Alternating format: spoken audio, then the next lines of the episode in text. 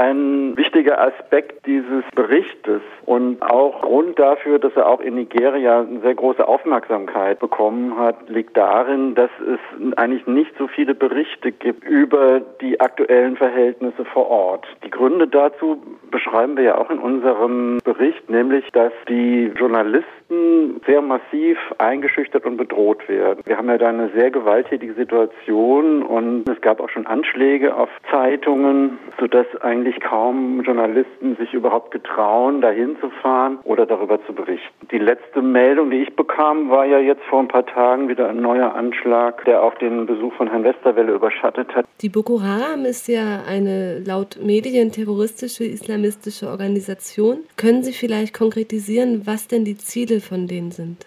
Boko Haram bedeutet Bildung, gemeint ist westliche Bildung, ist Sünde. Das heißt, es ist schon im Namen dieser Organisation, deckt eigentlich aus unserer Sicht schon eine Menschenrechtsverletzung, denn es gibt ja auch das Recht auf Bildung. Es ist eine Organisation, die sich jetzt eigentlich ganz radikal von den staatlichen, also sich radikal gegen die staatlichen Strukturen stellt in, in, Nigeria, die ja jetzt seit der Wiedereinführung des normalen Parlaments, also Nigeria hatte ja lange eine Militärdiktatur oder mehrere hintereinander, aber jetzt seit 1999 bis 2000 ist ja wieder eine demokratisch legitimierte Regierung eingesetzt, die auch versucht, diese Konflikte auszugleichen und da auch eigentlich schon verschiedene Erfolge erzielt hat. Trotzdem gibt es auch in Nigeria eine sehr große Frustration, insbesondere von der jungen Generation, was ihre Möglichkeiten betrifft. Insgesamt ist Nigeria auch sehr stark gespalten in eine Oberschicht, die sehr, sehr reich wird und eine immer größer werdende Schicht von Leuten, die gar nichts haben. Eine solide Mittelschicht hat kaum eine Chance, sich da irgendwie zu behaupten. Und diese Frustration, die nährt natürlich solche Bewegungen wie Boko Haram. Inwiefern besteht denn da jetzt auch die Gefahr, dass die Meinungen und Ziele der Boko Haram sozusagen überschwappt auf die gesamte Bevölkerung Nigerias? Die Gefahr sehe ich eigentlich weniger. Bei Boko Haram haben wir es ja schon mit einer sehr extremen Gruppierung zu tun. Was wir befürchten ist, dass dadurch, dass auch der Staat eigentlich das, wofür er steht, nämlich für, für das Durchsetzen von Recht und Ordnung, also dass der Staat, indem er das nicht erfüllt, sich selbst weitgehend unglaubwürdig macht. Also wenn der Staat beispielsweise die Bevölkerung in diesen Gebieten, die jetzt von Boko Haram terrorisiert werden, nicht beschützt und stattdessen da auch im Grunde kollektive Strafaktionen durchführt, das heißt wahllos Leute verhandelt, eigentlich äh, bisher keinen einzigen Boko Haram-Mitglied oder vermeintliches Mitglied vor ein ordentliches Gericht gestellt hat, dann nimmt so ein Staat sich ja selbst seine Legitimation und vor allen Dingen auch seine Glaubwürdigkeit.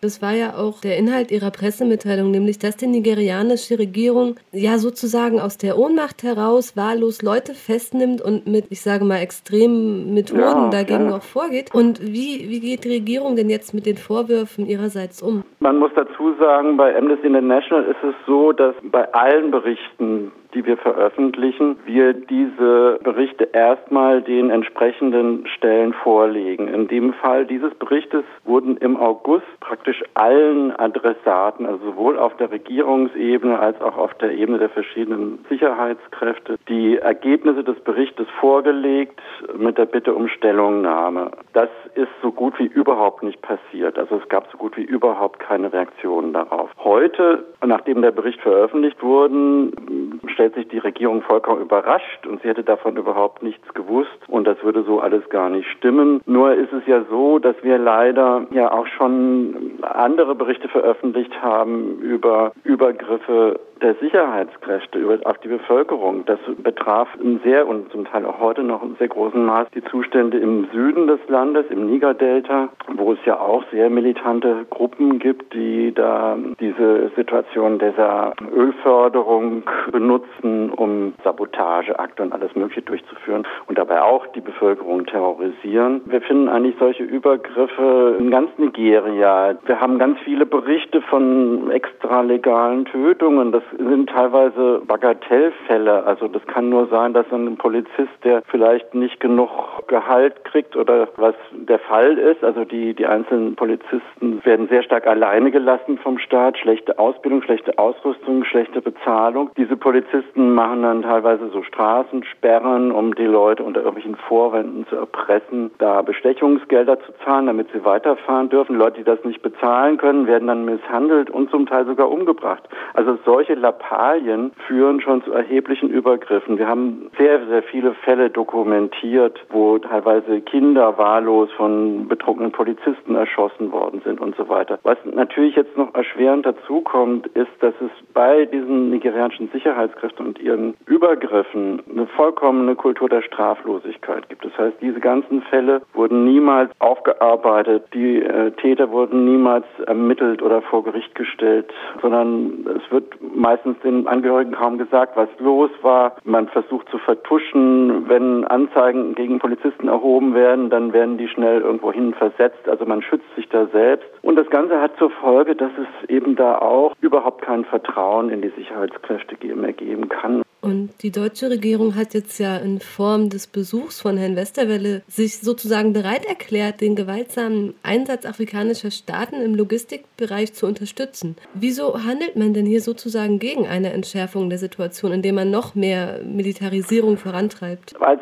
der nigerianische Staatspräsident mit einer großen Delegation im Sommer in Berlin war, gab es ja schon bilaterale Gespräche, wo auch schon das Thema Sicherheit ganz oben auf der Agenda stand. Amnesty International zusammen mit verschiedenen anderen Stiftungen, NGOs und so weiter, die sich mit Afrika beschäftigen, war zu Vorgesprächen eingeladen, um Stellung zu nehmen. Und wir haben damals schon gesagt, dass das Sicherheitsproblem nur dann gelöst werden werden kann, wenn die Sicherheitskräfte selbst reformiert werden. Das heißt also, die einfach weiter aufzurüsten, verschärft die Situation weiter. Da bin ich vollkommen Ihrer Meinung.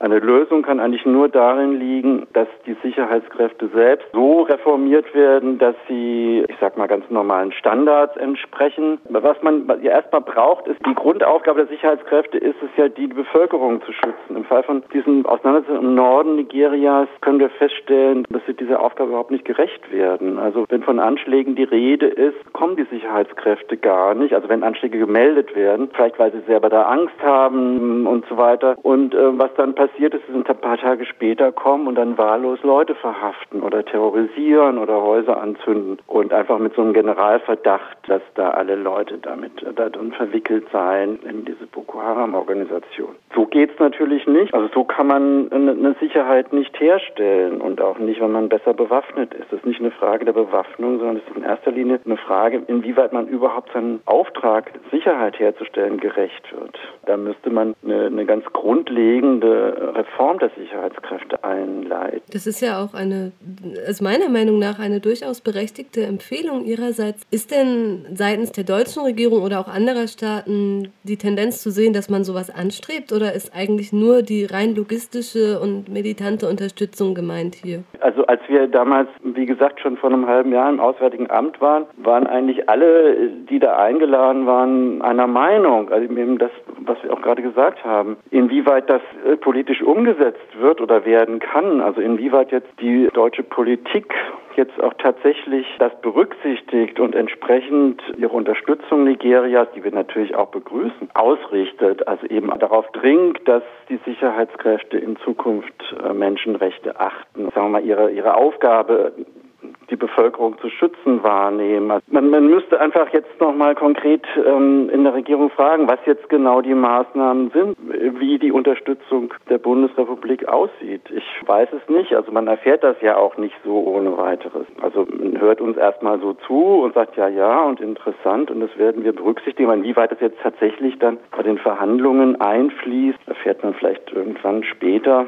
Vielleicht mal zum westafrikanischen Land Mali. Da findet ja. ja. Äh, aktuell auch was Ähnliches statt, nämlich ebenfalls islamistische Gruppierungen, die den Norden sozusagen besetzt haben. Inwiefern kann man denn da auch eine Verbindung herstellen zwischen Mali und Nigeria? Es ist ja ein Problem, was Sie eigentlich im ganzen äh, mal im ganzen Sahel entlang der Sahara finden, dass sie da weite Regionen haben, die sehr dünn besiedelt sind und die ein ideales Rückzugsgebiet für solche Vereinigungen wie es gibt ja Al-Qaida im Maghreb, ist die größte Gruppierung. So, so, solche Gruppen finden Sie eigentlich von Mauretanien bis in den Sudan und die arbeiten auch mehr oder weniger zusammen, aber es ist äh, einfach schwierig. Also Mali war ja einfach nicht in der Lage, sich da zu wehren, also gegen diese Besetzung des größten Teils des Territoriums, weil sie gar nicht militärisch dazu in der Lage waren. Und damals wurde ja auch schon gefragt, inwieweit da nicht Nachbarländer unterstützend zur Hilfe können, kommen können. Aber da war man wohl auch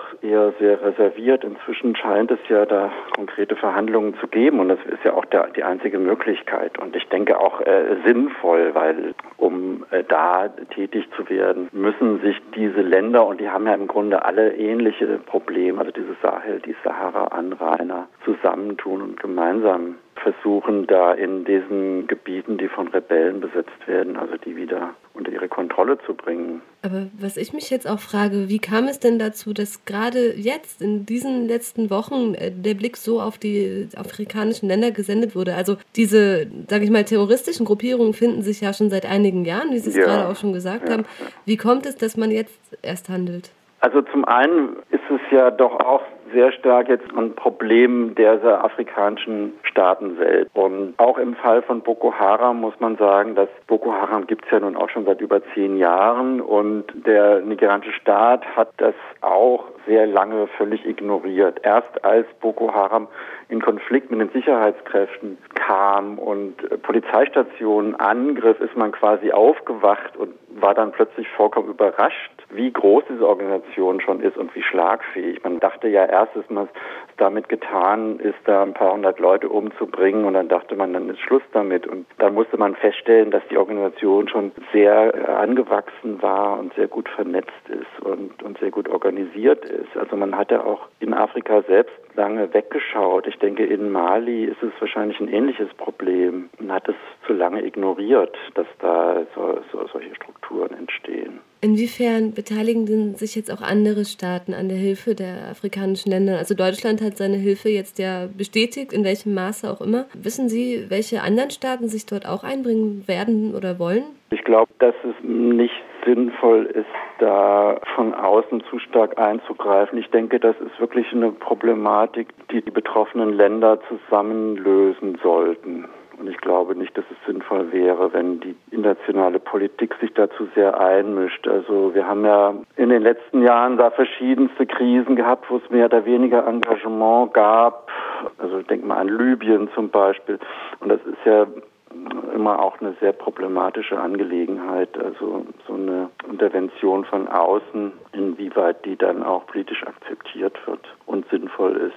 Also und gerade jetzt in dem Fall von, sagen wir mal so, ein Kampfeinsatz in der Sahara ist, glaube ich, eine Sache, die wirklich äh, von Leuten gemacht werden sollte, die sich da auskennen und die da qualifiziert sind.